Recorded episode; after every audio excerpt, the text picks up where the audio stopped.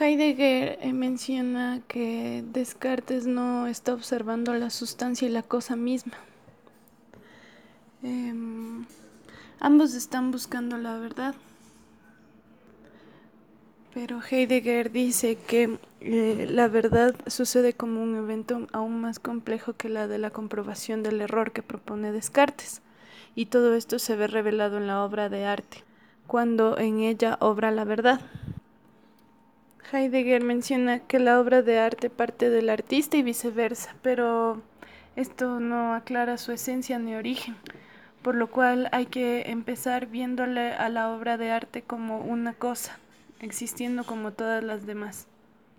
Una cosa que es un núcleo y ya.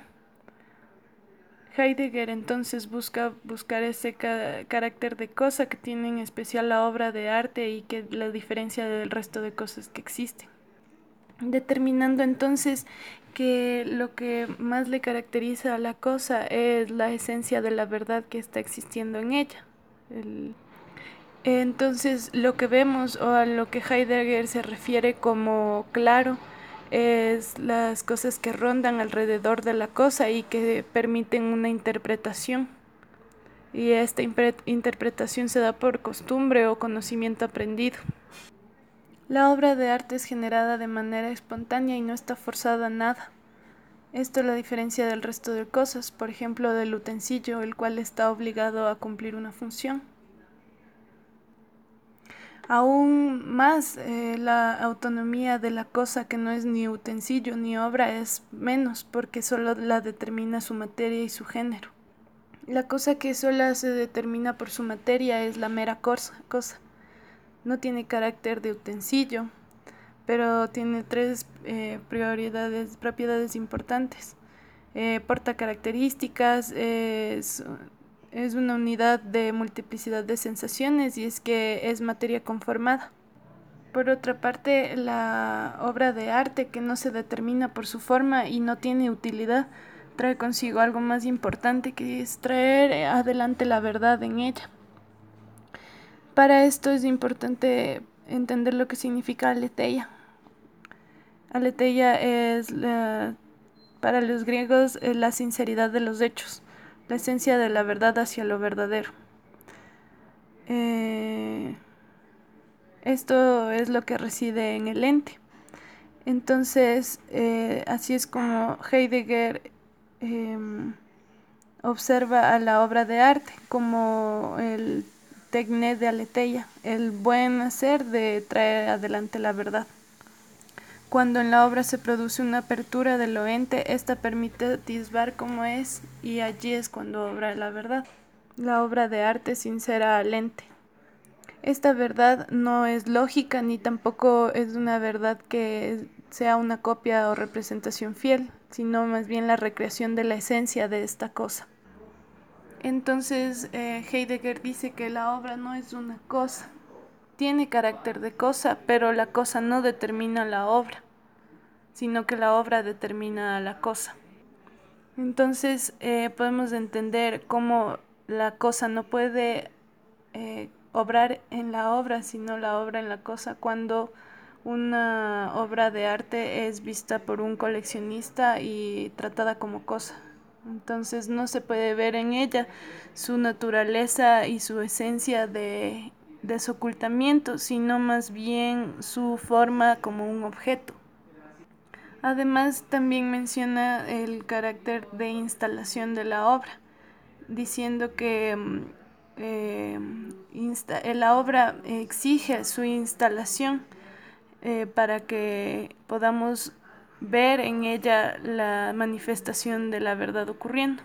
La obra misma es instaladora, em, abre, el mundo y lo mantiene en una reinante permanencia. Eh, en esta apertura de la verdad, el mundo solo se deja insinuar, porque la obra aleja todo aquello que pueda confundir la visión esencial. Esto que, puede confundir eh, lo denomina como mundo. Esto es eh, lo que nosotros entendemos de las cosas, es nuestro hogar, es eh, lo inobjeto, lo conceptual a lo que estamos sometidos. Entonces la obra hace espacio a esto que entendemos nosotros de las cosas, haciendo una apertura. La obra hace que el material se estanque, la, la palabra diga y las cosas funcionen, los elementos salgan a la luz. Le permite ser tierra a la tierra. Eh, la tierra es lo matérico. Entonces el mundo, que es lo que entendemos, se funda sobre la tierra, que es lo matérico, y a la vez eh, lo matérico se alza por el mundo. Es decir, los nombres son por la materia y la materia significa por los nombres. Eh, la, la, obra produce que el mundo y, el, y la tierra tengan un constante movimiento y reposo eh, la obra de arte capta la movilidad en el acontecer de su obra. Este movimiento eh, es un combate por la autoafirmación en la que tierra y mundo están discutiendo y, se la obra enciende esta lucha, esta disputa por, por cuál se autoafirma primero. Esta es la movilidad que la obra eh, necesita. Es, la, es una movilidad que la obra precisa, pero su esencia reside sustancialmente en el reposo. Esto significa que solo sabremos que, que hubo un movimiento o, una disputa entre tierra y obra cuando vemos, a partir del reposo. Eh, cuando una persona se detiene a ver la obra de arte, esta es la acción de la obra. Eh, la obra está obrando traer adelante la esencia de la cosa. Y allí atrapó el movimiento de esta disputa. La obra de arte es por donde la verdad eh, se manifiesta y al mismo tiempo la obra es fabricada por la verdad.